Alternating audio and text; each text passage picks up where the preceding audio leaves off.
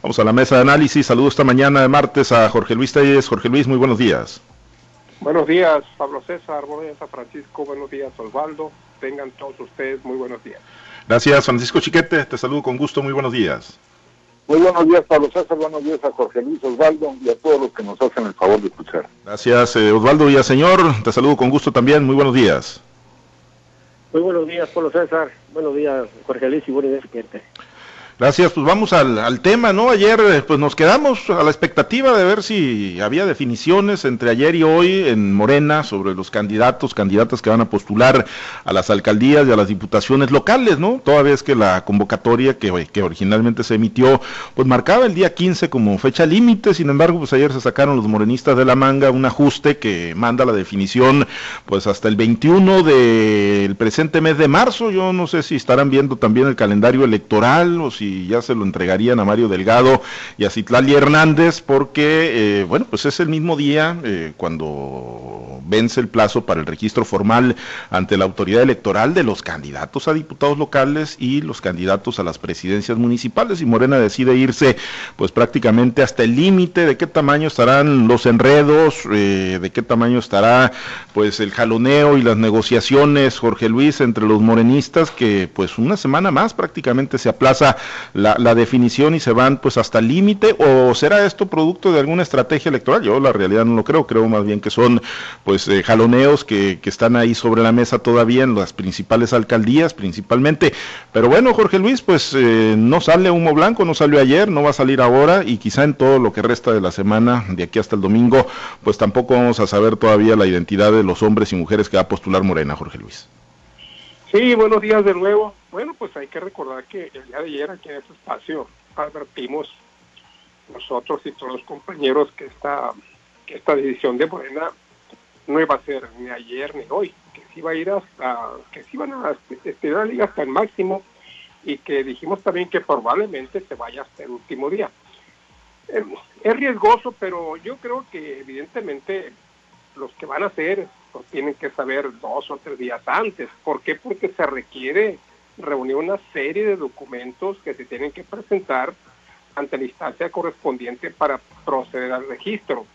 Obviamente no, si lo, saben un día antes o dos días antes, pues no se va a alcanzar el tiempo, porque ese día, el 21 de, de marzo, es justamente el día que se vence, que se vence el registro para que se vence el plazo para el registro de candidaturas a presidentes municipales, diputaciones locales y también para diputados por el principio de representación proporcional y regidores por el principio de representación proporcional. Entonces, prácticamente viene a ser uno de los días más importantes del proceso. ¿Por qué? Porque ahí es el cierre del registro mayor. Luego viene, el día de mañana, se abre el registro de, candidaturas al gobierno del Estado y se cierra el día, el día 26. Esto, bueno, pues únicamente son, ¿qué? Ocho o nueve. Ayer salió un nuevo candidato, un nuevo candidato en sustitución de Lucila Ayala, de redes sociales progresistas, que, que la cambiaron. Está también el pendiente del registro del Partido de Encuentro Solidario. Está titubeante la candidatura de Tomás Saucedo por el Partido Verde Ecologista Mexicano. Y así podríamos enumerar algunas otras que están todavía pendientes. Pero de regreso al tema, te digo, es claro que los que van a ser lo van a tener que saber dos o tres días antes para poder reunir los requisitos, la, la, la, la, documentación que se requieren para el registro. Y hasta donde yo sé en este momento, la autoridad electoral todavía no, no ha conseguido ninguna prórroga para el registro de sus candidatos. Entonces, eh, no lo van a saber ellos, pero pues un secreto de estos es bien difícil ocultar, ¿no? Luego sale de, no lo digo, pero se nota en su cara, como aquí anécdota de, de, un presidente de México que le dijeron, no diga a nadie, pero se le va a notar en la cara. Entonces le va a notar en la cara los que van a hacer, y evidentemente va a haber trascendidos, va a haber filtraciones de quiénes van a ser los candidatos, pero pues habría que esperar hasta el 21, porque con Morena, con Morena pues nada se sabe, ¿no? Aquí, en realidad, aquí nunca el último out el, el último cae en, en, la entrada número 9 y es el, de los 27, el último que hay que esperar a lo que diga Morena. Por lo demás, yo no creo que sea una estrategia electoral. Yo creo que ese producto esto de los agarres, de la, de la lucha tan fratricida que hay tan fuerte al interior de Morena en torno a estas candidaturas. Y también hay que sospechar que muchos de estos, de, de esta demora se debe a la alianza que se hizo Morena Paz, donde los morenistas, sobre todo los que ya se hacían candidatos a los municipios que les, se le están dando al Paz, pues simplemente no están aceptando las condiciones. Y eso, eso es lo que yo advierto, lo que se está dando. Y desde ayer lo decíamos, en este mismo espacio. Esto no se va a decir ni hoy, refiriéndonos a lunes, ni mañana, o sea, hoy más, se va hasta hasta el último minuto. Y así está pasando, hasta el último minuto se va a ver si no se les agota el tiempo y por ahí no se atoran las candidaturas, porque esperar también hasta el último día representa un riesgo grande. ¿eh? Pues sí, sí, la realidad es que está pues empatada, ¿no? La nueva fecha que, ha definido Morena con eh, la fecha límite ante la autoridad electoral. Chiquete, ¿y, quién lo iba a decir, no? Digo, después de tanto jaloneo, después del mar de incertidumbre en el que estuvo el químico Benítez, pues de los supremos aspirantes a las alcaldías, pues parece que hoy es el más seguro, ¿no? Con este acuerdo a través del partido sinaloense. Pues sí, y no solo eso, ayer comentábamos casi de pasada la decisión de este fin de semana del Tribunal Estatal Electoral que pues prácticamente desconoce sus propias decisiones condenando a, al químico Benítez y le deja habilitado para que pueda participar. Esto habla de que no solamente está la negociación con el PAS, sino también la operación política con un organismo que se supone ajeno, que se supone imparcial, porque pues, es el árbitro, y que termina por servir de la mesa al, cínico Benítez. Eso pues, te da un, indicativo muy claro de por dónde van las cosas y sobre todo se los da a los aspirantes morenistas que ya habían eliminado a este personaje. Y esto pues también explica las tardanzas y las proposiciones. Pero además hay otra cosa, Pablo César. El, pues el grave problema interno que se está dando obliga a que esto se vaya, se posponiendo y posponiendo. Pero también es un indicativo del talante autoritario que, existe en Morena. Porque pues, dejan a los, a los militantes en la indefensión para las designaciones de candidatos y nadie puede decir nada, nadie puede protestar nada porque estaría no solo condenado por ser traidor a la patria prácticamente, fuera de tiempo para hacer ningún, interponer ningún otro recurso. Entonces, pues eso pasa en los partidos autoritarios, como pasaba en el PRI, cuando tenían las posibilidades reales de triunfo, sin discusión, y, y se iban hasta el último momento para que nadie se les saliera de las filas. Pues a pesar de que el presidente diga y Mario Delgado diga que son muy diferentes, pues no, no se les notan las diferencias.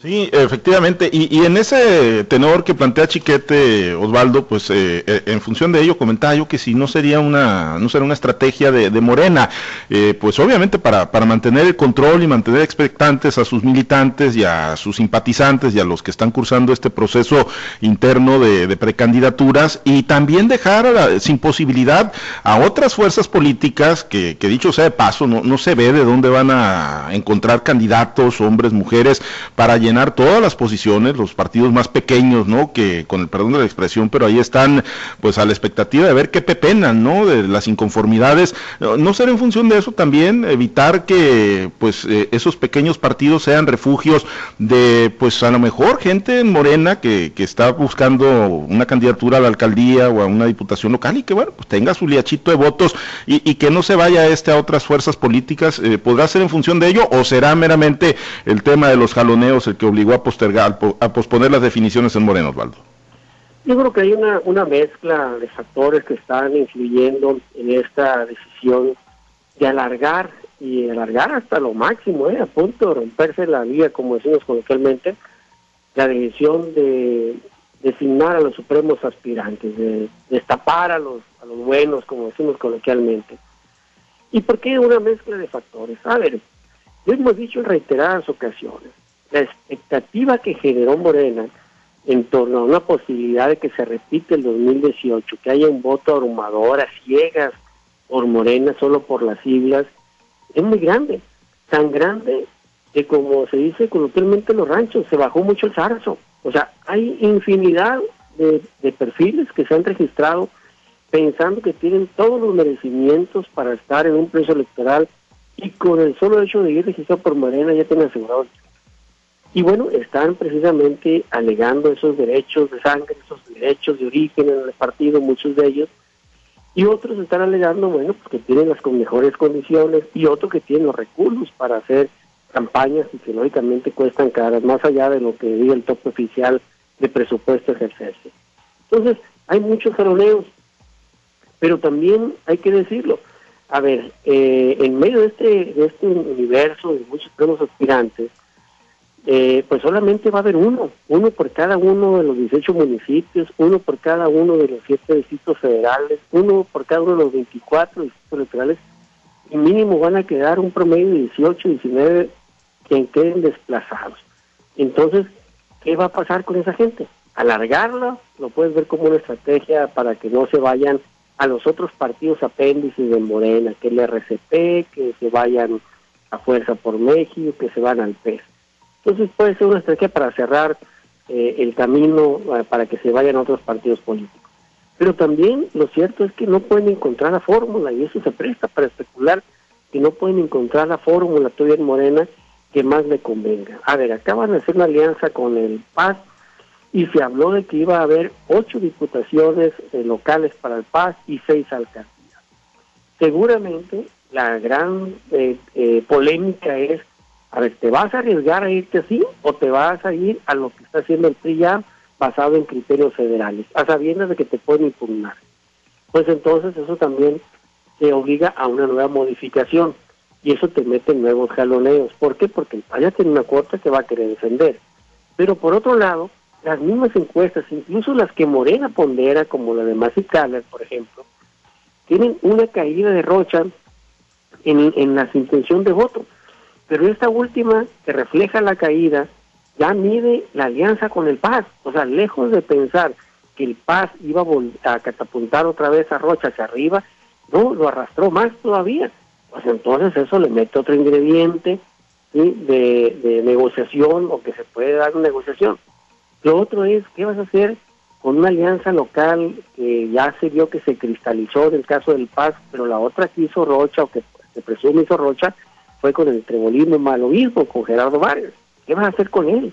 Ahí están las manifestaciones de los grupos internos de las diferentes corrientes de, de Morena que no quieren saber de una alianza ni con Cuen ni tampoco con el malovismo y Gerardo Vargas. Y si viene, si eso le sumas, viene el presidente y aplica la congeladora a Rubén Rocha, le aplica la congeladora a Estrada Ferreiro, le echa muchas porras, le pone calentón a Mario Zamora, a través de uno de sus enviados al gobernador Pirín Ordaz, pues entonces yo creo que, como dijera el químico Benítez, el presidente es un hombre de señales, de mensajes, yo creo que también manda un mensaje muy claro, ¿no? De que no pudiera estar muy conforme el presidente con estos acuerdos locales que pudiera estar haciendo Rubén Rocha con Héctor Milecho y el Paz y con el malovismo Gerardo. ¿Por qué? Porque no pueden la inocencia de que no saben qué piensa el presidente de todos ellos. Entonces, Creo que, hay muchos factores todavía que están influyendo y que no permiten encontrar la ecuación adecuada para que ya se puedan tomar las decisiones sobre quiénes van y a quiénes se va a privilegiar con las candidaturas, a qué movimientos o a qué corrientes internas de Morena, o si se van a seguir trayendo corrientes externas. Yo creo que ahí está, en esa mezcla de todos estos factores, el por qué Morena tiene que irse hasta el último momento para sacar ahora sí sus candidatos y destaparlos porque además, eh, Jorge Luis, pues no es nada más el tema de las eh, candidaturas a las alcaldías, ¿no? O los presidentes municipales, los hombres y mujeres que van a salir como candidatos, son las planillas también, ¿no? La fecha límite del 21 de marzo es, fecha límite para registrar planillas, o sea, para entonces tiene que quedar definido quiénes van a acompañar a esos candidatos hombres y mujeres a las alcaldías como candidatos a regidores y a síndicos, procuradores. Antes, bueno, se estilaba que, el, que salía candidato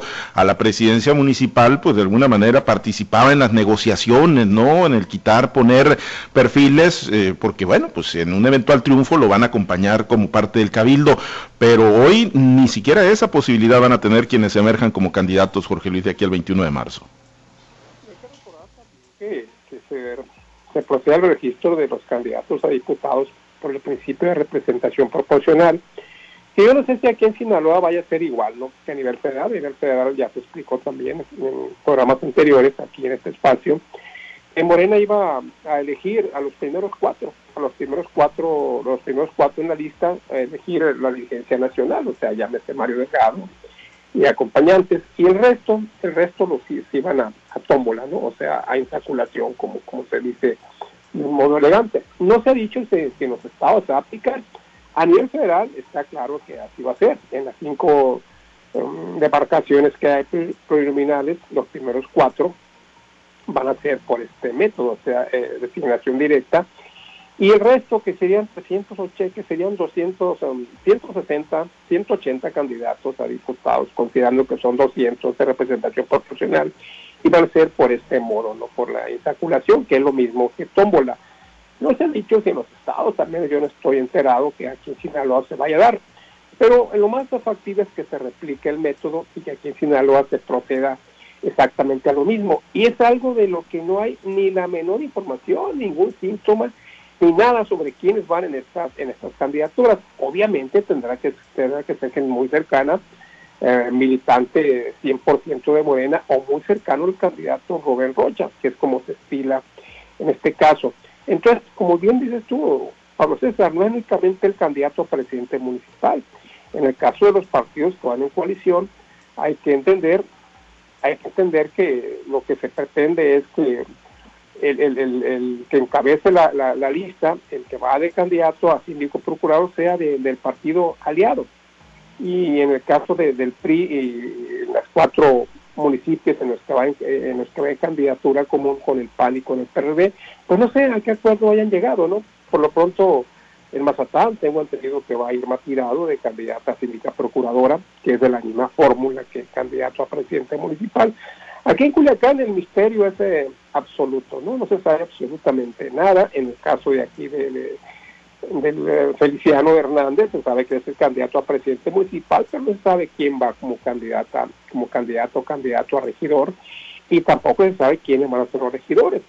Se habla en el caso del PRI de los primeros dos en la lista, están este, que son Colisa Sueta y, y, Ricardo Madrid, pero el resto no se sabe cómo van a estar acomodados. Y hay que recordar que el caso de la Pluri es muy especial Sinaloa. ¿Por qué? Porque el, el, ser varón y ser dos en la lista no se garantiza, no se garantiza porque en caso de que sean malas, sean malos hombres que ganen, que ganen, que ganen diputaciones por el principio de mayoría, en esa misma proposición disminuye la posibilidad del hombre. ¿Por qué? Porque a la hora de que se vayan a asignar las diputaciones pluri, si no hay mujeres, o si son pocas mujeres, o si es mucho menor el número, se van a ir uno, tres, cinco, no va a ser uno, dos, cuatro, seis. Creo que el caso de Sinaloa es único, pero aquí ya está probado que va a ser, y eso todavía le abona más a, la indefinición de cómo que esta lista de, candidatos a diputados preliminares, como si ya, como si no bastara ya con la expectativa que hay de los candidatos por, por el principio de mayoría relativa, tanto a diputados como a presidentes municipales. Sí, en el caso de, la coalición va por, bueno, del, PRI, porque van a ser listados independientes, ¿no? Los que los que presenten para las eh, diputaciones plurinominales, pues ahí se da, pues prácticamente por un hecho, ¿no? Que, iría con Isa Sueta primer lugar y Ricardo Madrid segundo lugar, pero bueno, hasta que también la oficialicen y se registren ante la autoridad electoral, chiquete, pero bueno, se supone que los eh, priistas y los periodistas, ¿no? Eh, principalmente, que, que, son los que ya tienen sus candidatos desde hace tiempo, aunque surgió el tema Guasave, ¿no? Cuando, eh, con, el retiro de la candidatura a Diana Armenta, pero en el resto de los municipios donde se supone que están en firmes los candidatos a las presidencias municipales, pues en teoría uno pensaría que ahí ya llevan un avance más significativo, aunque no se han revelado nombres, pero sí tendrían que estar avanzando, ¿no? En la construcción de sus planillas para, para que queden registradas en tiempo y forma ante la autoridad electoral. Y no solo eso, Pablo César, también hay oportunidad de que se den los usos y costumbres en que el candidato a presidente municipal puede pues, proponer al menos a, sus uh, gentes más cercanas, más allegadas, el candidato a gobernador puede decir que, oye, ahí tengo a fulano de tal, no me lo dejen fuera. Y en fin, se van armando las amalgamas, se van haciendo las diferentes corrientes que se incorporan no queda todo sujeto al arbitrio de una decisión central en la que muchas veces se pierde el, el feeling que, da este, que es lo que está arriesgando Morena. Creo que, que pues, los turistas no han hecho ningún escándalo, no han generado ningún conflicto, precisamente por eso, porque hay negociaciones, porque está abierta la puerta para que entre algún aspirante histórico, alguien que no que no había tenido oportunidades, en fin. Eh, creo que esto le da esa, esa ventaja, por lo menos esa tranquilidad interna, que es lo que no están consiguiendo Morena por lo, por lo que se ve con estos aplazamientos tan, tan insistentes. Pues sí, sí, y la realidad que, bueno, pues el, el, el, incógnito y la duda ahí van a estar. Osvaldo, tú ahorita comentabas, eh, y sí, sí me gustaría profundizar un poco, ¿no? En si gustó o no gustó al presidente López Obrador la, alianza o el pacto político que se armó en Sinaloa entre el partido sinaloense y Morena, eh, y, lo, y lo comento a propósito de lo que hoy consignas, ¿no? En tu columna Transición eh, sobre la candidatura de redes sociales progresistas de Yolanda Cabrera, luego de que, bueno, pues quedara excluida ya finalmente Lucila Ayala de Morochi eh, cuando ella pensaba que traía la candidatura, pues obviamente no, no la traía, ¿no? Y redes sociales progresistas se van por Yolanda Cabrera, de origen universitario, tú haces ahí en tu columna Transición una reseña, y, eso, pues, ¿qué, mensaje manda Osvaldo? O sea, que, que, una persona, una figura de la universidad en su momento cercana, Héctor Melesio Cuenojeda, emerja como candidata de un partido, pues, que se supone satélite también, ¿no? O es apéndice de la famosa Cuarta Transformación. Pues mira, Pablo César, yo creo que es prematuro eh, todavía decir eh, cuáles van a ser las consecuencias, pero fíjate bien, si en un tiempo nosotros dijimos que si Cuen iba a terminar pagando por ir aliado y que incluso ponía en riesgo la sobrevivencia de su partido por esta alianza que está haciendo con Rubén Chamoya, pues por los que, movimientos que se empiezan a dar, también habría que pensar y también está poniendo en riesgo y va a pagar con la propia universidad. ¿Y por qué? ¿Por qué? Bueno, porque también hemos dicho, al interior de la universidad hay disidencia, hay una, hay una disidencia del juenismo, una muy identificada con el rochismo, que para nada está de acuerdo con esta alianza. Y hay un rochismo que también disidente del cuenismo que para nada está de acuerdo. Hay, ni los cuenistas confían de los rochistas, ni los rochistas confían de los cuenistas. Hay una desconfianza mutua. Pero hay también otros grupos que están pugnando por una emancipación de la UAS desde hace mucho tiempo y que no están de acuerdo en el casicado que tiene Héctor Melesio Y esos grupos dicen, no, pues en la torre, si como eso ya, ya éramos muchos y falló la puerca, con una alianza con Héctor Melesio, pues lógicamente esos grupos también empiezan a moverse y van a buscar expresiones de manifestación o, bien la oportunidad de expresarse a través de otros partidos políticos. Lo cierto es que Yolanda Cabrera pues tiene una su trayectoria precisamente en la UAS, incluso en una posición con Héctor Melecho fue cuando Héctor Melecho fue presidente municipal de Culiacán, es la actual secretaria académica del Suntuaz, y recordemos que si en algún lugar ha tenido problemas Cuen ha sido precisamente en el Suntuaz académico. Ahí es donde ha tenido una disidencia mucho más fuerte, y bueno, pues ahí sale una candidata que va por RCP, y que puede mandar señales eh, muy muy concretas, ¿no? De que esta alianza de paz morena no está resultando lo que se pensó que iba a significar. De entrada, ahí está la propia encuesta de Maxi Calibre, que es la que más pondera Morena. Refleja una caída de Rocha Moya, tenía más puntos cuando no estaba aliado al Paz que ahora que está aliado al Paz. Tres puntos menos. Y contando, como dicen luego pues sí, son las sumas y que, como se dice, ¿no? Que a veces eh, se piensa que son sumas y que terminan eh, por restar. Bueno, pues eh, pendientes de las definiciones que no, no llegaron, ya lo adelantaba Jorge Luis, pues no llegaron ayer, no llegaron hoy y seguramente no van a llegar de aquí al domingo. Vamos a estar muy, muy pendientes, porque hay, hay otro asunto, pues ahí nada más brevemente, Osvaldo, que se está moviendo mucho en la zona norte, la posibilidad de que a Dulce Ruiz le retiren la candidatura a la Diputación Local del Distrito 04, que pues ya está registrada, ¿no? Y que la tenía como cuota el PRI, hay, hay un jaloneo, nos decía hace unos momentos Juan Carlos Estrada, el presidente del PAN vía mensaje de texto, que es producto de un acuerdo nacional, que pues es en función de ello que se construyó también el apoyo para Marcos Osuna y, está la posibilidad real, no se ha oficializado Osvaldo, no sé si tengas algún dato, pero, pero que está latente la posibilidad de que pudiese caer Dulce Ruiz de la candidatura. Pues mira, e, es una es una eh, negociación que efectivamente puso el, Comité Ejecutivo Nacional eh, eh, como exigencia para aceptar ir en, la coalición o en la, candidatura común en esos cuatro municipios grandes que te permite la ley, cuatro máximo, Ome, Guasave, y Culiacán y Mazatlán, y que fue producto también del por qué hubo movimientos en Guasave, tanto a la alcaldía como a la Diputación Federal. Entonces, en el caso de AUME, lo que sí se hablaba era que estaba negociando ver la posibilidad de que la el síndico procurador lo pusiera el PAN y el PAN proponía al revés. O sea, dame un distrito más, en este caso sería el cuarto, y este, tú te quedas con la síndica procuradora. En dado caso de que un Ruiz fuera movida, pues sería síndica procuradora. Esa es la propuesta que están manejándose. Pero hasta el momento, pues no había una, una, una definición por parte del PRI, por parte de quienes están haciendo estas negociaciones, porque pues en los acuerdos de coalición que se firmaron desde el 23 de diciembre, pues ya hay un acuerdo que ese distrito le va a corresponder al PRI, como hay otros dos que le corresponden al PAN. O sea, las cuotas que se registraron como coalición ya están, porque recordemos que en disposiciones locales van coaligados los dos partidos. O sea, ya no entra la posibilidad de la candidatura común aquí, entonces porque ya tienen una coalición. Entonces, todos esos mecanismos legales son los que se están evaluando y del por qué, pues bueno, aun cuando sea una decisión o una petición que está haciendo el PAN a la alianza, la alianza con el PRI, pues están en veremos todavía. Pero hasta ahorita Dulce Ruiz sigue siendo la candidata eh, al cuarto distrito, según la información oficial que se ha ventilado. ¿no?